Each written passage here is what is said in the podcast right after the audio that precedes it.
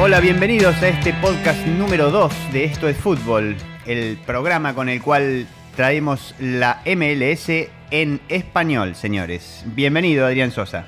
Sí, señor Javier Andrade, muchas gracias. Y sí, programa número 2 y la verdad contento, feliz porque el primer episodio tuvo bastante repercusión, se habló mucho, me han llegado mensajes y bueno, la idea es que esto siga creciendo, pero específicamente hubo una mención que, me, hizo enorgullecer muchísimo de uno de los medios eh, importantes argentinos y de Latinoamérica, ¿no es cierto? Es verdad, sí, tuvimos el honor de ser con nuestro primer podcast ser eh, recomendados como una de las eh, opciones para el mes de abril en, Infobae, que tiene una gran llegada en todo el continente y definitivamente sentirnos queridos y recomendados es así, desde el vamos es un gran honor y un desafío, así que trataremos de hacer lo mejor posible.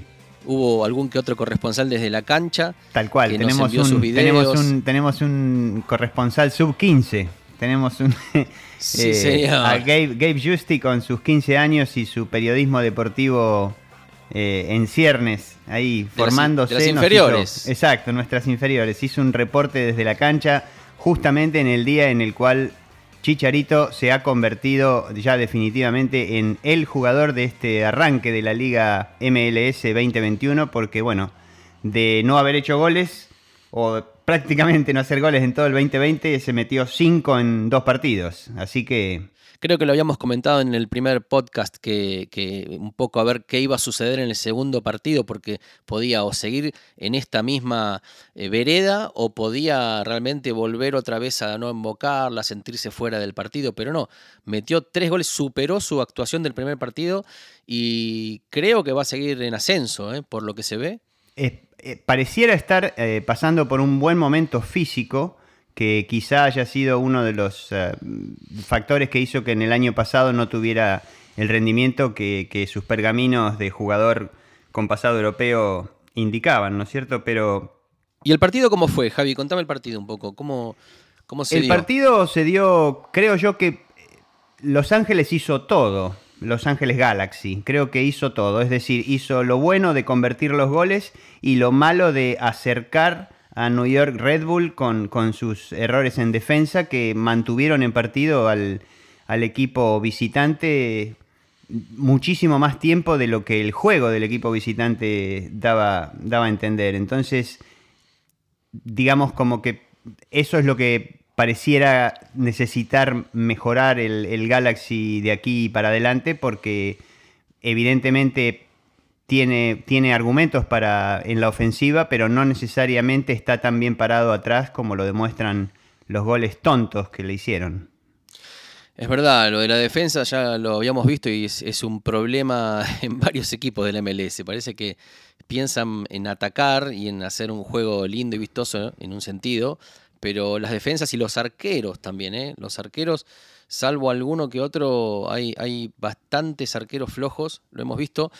Em, así que bueno, será cuestión de, que empiecen a trabajar un poco las defensas. Si querés, vamos a la fecha que abrió eh, esta segunda jornada del MLS, pero contame el resultado final entonces, con los tres goles de Chicharito, cómo quedó el Galaxy.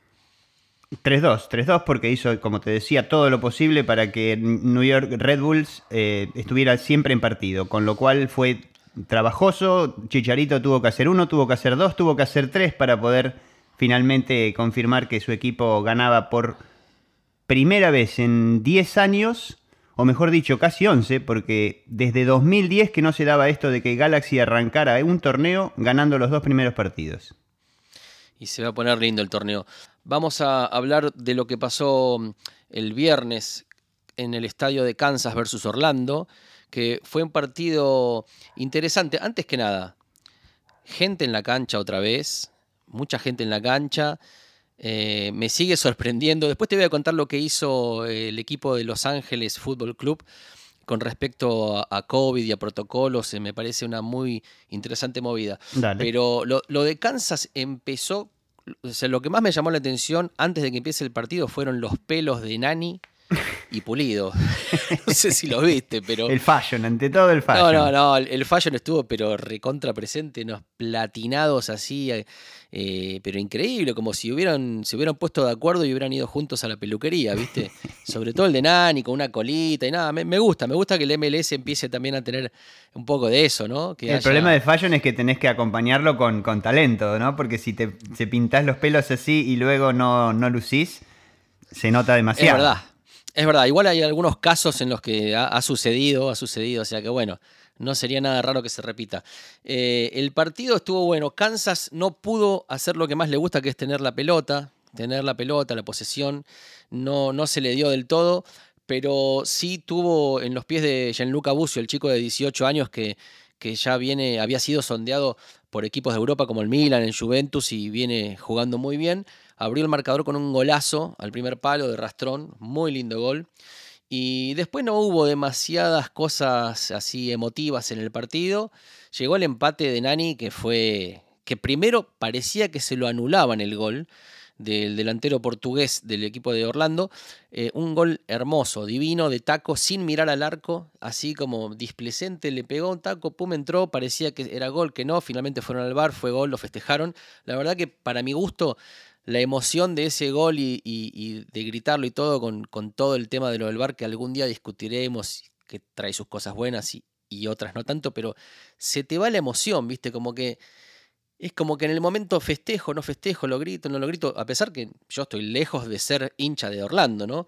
Pero, pero lo mismo le o sea, hubo dos lindos goles que pasó lo mismo en este fin de semana, tanto el día viernes, como indicás, con el de Nani, como luego también el segundo gol de Chicharito, que es un gran gol después de una gran jugada colectiva, también tuvo su minuto, dos minutos de espera hasta que se confirma y entonces se da esta situación en la cual el tipo acaba de hacer un golazo, como hizo Nani de taco, como hace Chicharito en el segundo gol de, de Galaxy, pero tienen que esperar hasta poder saltar. Esa, situación es tan rara de esperar a poder saltar y celebrarlo, ¿no? es como... Es raro. Aplausos para mí al jugador Roger Espinosa, el hondureño de Kansas que cumplió más de 200 partidos jugando en el MLS, gran jugador, temple, fuerza. La verdad me gustó mucho. Eh, el partido fue empate y bueno, así se abrió la jornada del viernes. ¿Y el sábado qué pasó?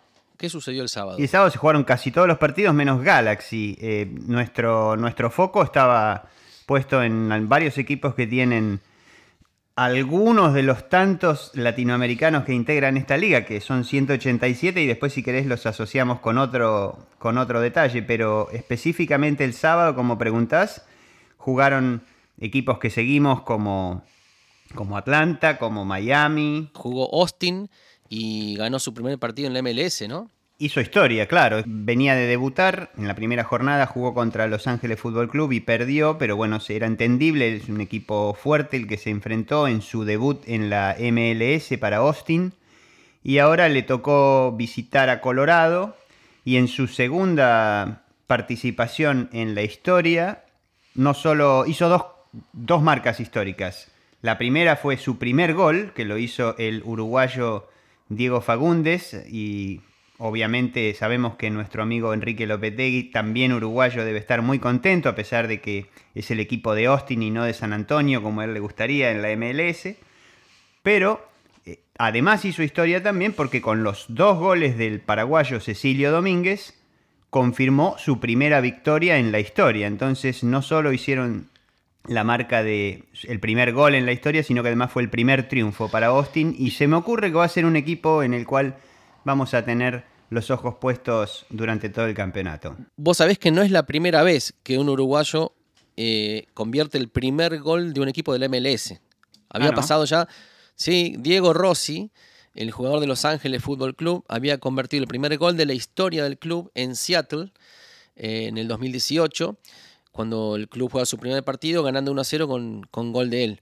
Eh, y, también, ya que hablamos de Los Ángeles y de Seattle, que fue el partido que se jugó este sábado, hay una historia entre ellos, que una rivalidad que ya se viene dando, porque luego de ese partido que te comenté, un mes más tarde aproximadamente, inauguran la cancha de Los Ángeles Fútbol Club, el estadio, el 29 de abril de 2018. Lo recuerdo bien porque el día anterior habíamos tocado con Bajo Fondo con la banda que tuve la suerte de recorrer casi casi todo el mundo. Eh, y, tocábamos y estaban acá, bueno, los músicos y los técnicos, todos futboleros, y yo llevé a varios de ellos a la cancha la inauguración del estadio Bank of California, donde Los Ángeles le vuelve a ganar a Seattle inaugurando su estadio acá en Los Ángeles con un gol de Laurent Simán, el belga. Eh, y en esos dos primeros partidos, entonces, LA versus Seattle, fueron los dos para Los Ángeles 1 a 0.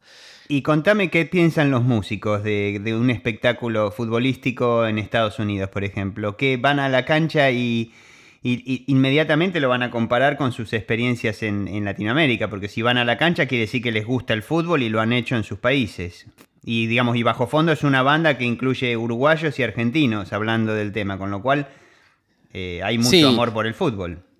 ¿Hay amor por el fútbol? No, bueno, están, hay quien todavía eh, se resiste un poquitito, pero no, no pasa solo con los músicos, pasa, uno habla con cualquier persona en Colombia, en Chile, en Argentina, y todavía hay una mirada de la MLS así media como, eh, bueno, sí, pero realmente ese contexto del estadio que yo te cuento, que era una inauguración, estaba con la hinchada a pleno, con banderas de toda Latinoamérica, la gente eh, estaba como muy, muy... Eh, muy alegre, ¿viste? esperando ese momento, ese partido y que llegue un equipo a Los Ángeles que además lo llamativo era que era un estadio que se construyó en el medio de la ciudad de Los Ángeles, en donde estaba el LA Sports Arena, eh, que lo tiraron abajo completamente y construyeron un estadio en el corazón de Los Ángeles que es parte del secreto creo yo, de por qué este equipo enamoró tanto a los angelinos y tiene tantos seguidores. ¿no? Es un equipo que representa bien lo que es el, ADN del, que tanto hablamos cuando hablamos de este país y de los latinos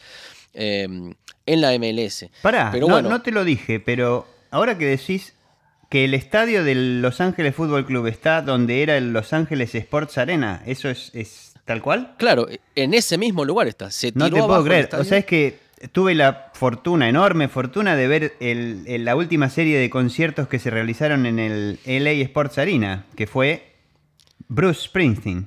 Hizo una serie de... Mm, ah, no, me acuerdo, pero deben haber sido por lo menos un fin de semana de shows y, lo promovían como eso, como el último, le, decían The Dump, o sea, como si fuera como, era como que el sonido de ese lugar era, era muy malo y, se, burlaban del sonido de, ese lugar, del, Los Ángeles Arena, pero al mismo tiempo Bruce, cuando comienza el show, dijo que estaba encantado de ser quien cerraba esta, esta historia del, Sports Arena como lugar de espectáculos y que él había tocado ahí no menos de 14 veces en su historia, con lo cual él tenía mucho cariño por ese lugar y por eso era muy importante.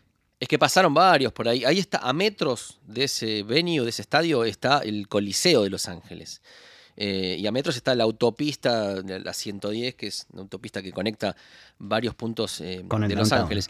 Pero en ese estadio también, que estaba antes, yo vi a los Beastie Boys presentando Hello Nasty, con ese escenario en el centro. Y cuando uno, cuando uno va a la cancha, te aseguro que algo de todos esos espíritus que pasaron por ahí están en el césped, te lo aseguro. te lo aseguro porque hay un rock and roll, ahí hay una cosa, hay una cosa dando vuelta que se siente, ¿viste? Se siente y te enamora, ya te voy a llevar. Es que esta ciudad de Los Ángeles es, muy rockera en su esencia y uno, uno ve lo que ve en, a diferencia del resto del país donde por ahí las, las modas cambian y se va, y se va notando que, que la, gente se comporta de otro modo, se viste de otro modo, actúa de otro modo. Aquí en Los Ángeles es como una, una bolsa de resistencia rockera que se puede ver en, la gente que camina por, por las calles, aunque bueno, ahora sí, ahora estamos volviendo a ver gente por las calles después de un añito. ¿Cómo nos cuesta irnos por la rama cuando hablamos de música? Eh? Porque eh, enseguida agarramos velocidad de viaje y terminamos en cualquier autopista. Estábamos hablando de Los Ángeles versus Seattle, el partido que, fue empate, que, que, fue un partido que Los Ángeles eh, extrañó a Vela, extrañó a Rossi, jugó Farfán, el jugador que venía de Portland, lo hizo bien. En Los Ángeles. En Los Ángeles, sí, en Los Ángeles. Y otro dato curioso que te voy a contar que me encantó cuando hablábamos hoy del partido de Kansas y, de la tribuna llena de gente y del COVID que todavía no se fue. Eh, ¿Vos sabés lo que hacían en la puerta de la cancha de ley? Si vos ibas a ver el partido, podías hacer una fila y vacunarte antes de entrar a ver el partido. Qué lujo. Te vacunabas y a ver el partido. Qué lujo, qué lujo. Mirá si, si eso pudiera darse.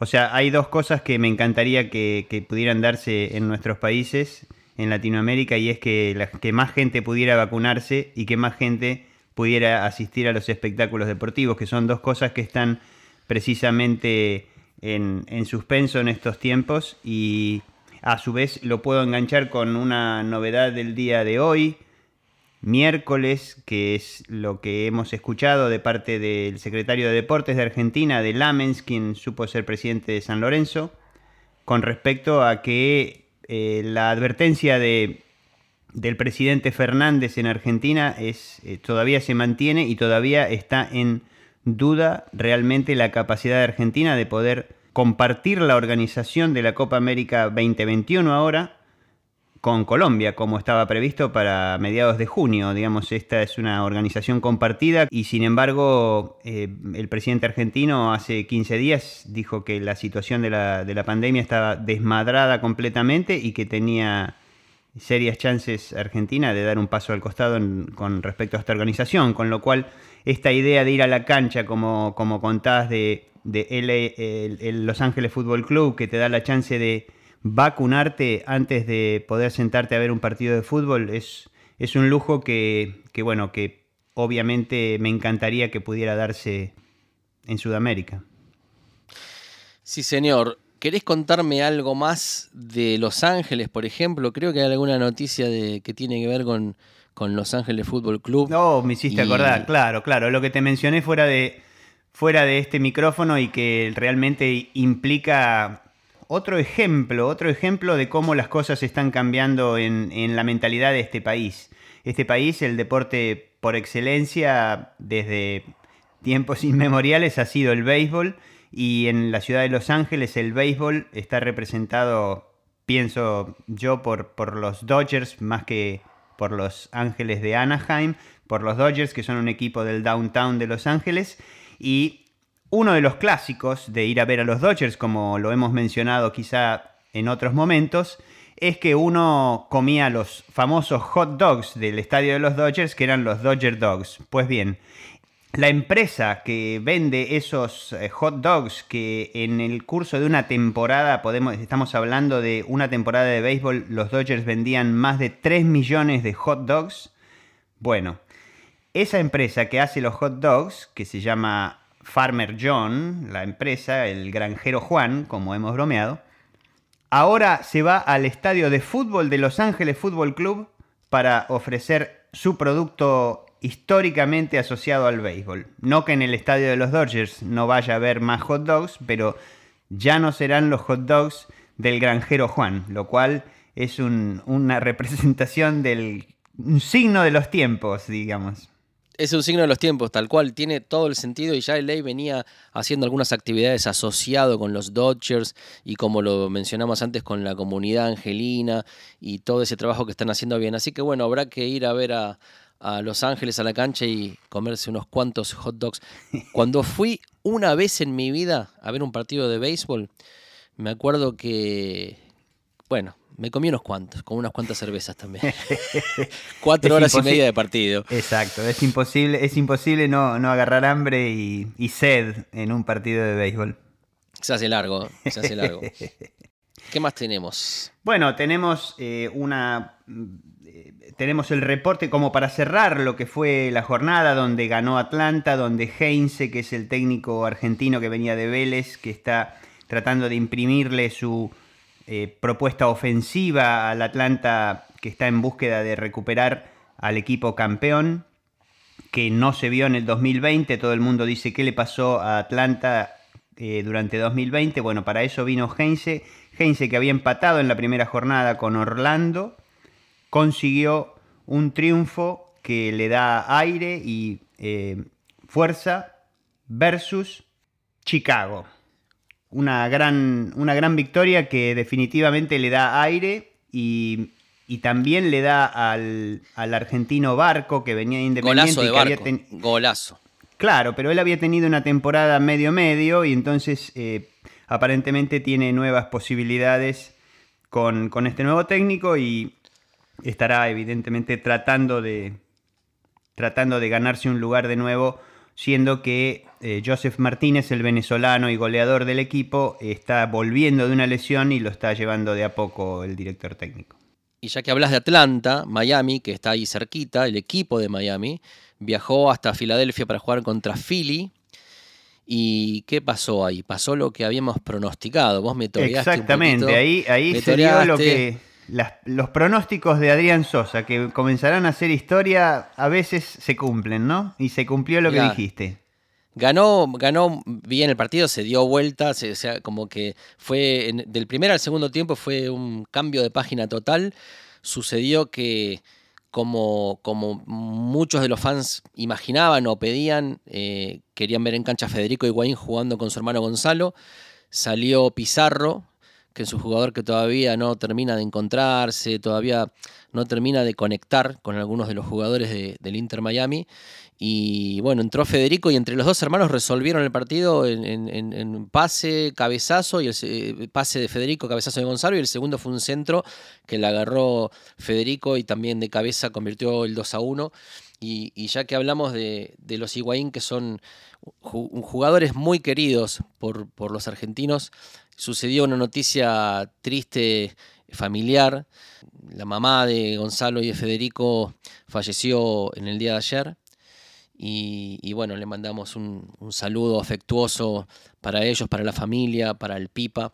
Por supuesto, por supuesto. La verdad que debe haber sido, desde el punto de vista futbolístico, eh, que, es, que, los, que los hijos eh, le estén dando un triunfo es, como una, linda despedida para, para la señora que estaba, que estaba luchando desde hace bastantes años. Bueno, eso fue el, el, sábado. Y el domingo, bueno, habíamos hablado, anticipado hoy lo que sucedió con el Galaxy, ya hablamos del tema, pero tengo para contarte algo más de el Galaxy, en realidad de un jugador del Galaxy, que es Sebastián Ledjet.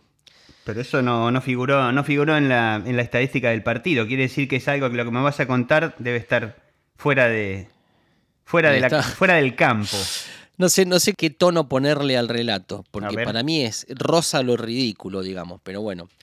Sebastián Lechet, en el entrenamiento, parece que con un compañero en chiste, jugueteando, pelotazo va, pelotazo viene, se equivocó, dijo un insulto, dijo algo que usado en un contexto puede sonar eh, muy feo, muy agresivo y discriminador, y eh, en otro contexto puede sonar como un chiste. Eh, pero los tiempos han cambiado. Los tiempos han cambiado y hay que entenderlo. Entonces, pero él lo dijo, por supuesto, en un contexto de, digamos, entrenamiento, como con un compañero cuando uno dice una palabra de más. La cuestión es que quedó expuesto porque alguien lo grabó, alguien lo filmó, se subió y fue sancionado con una multa que no se dio a conocer y con tres partidos afuera. Tres partidos afuera. Por insultar a un compañero en un entrenamiento.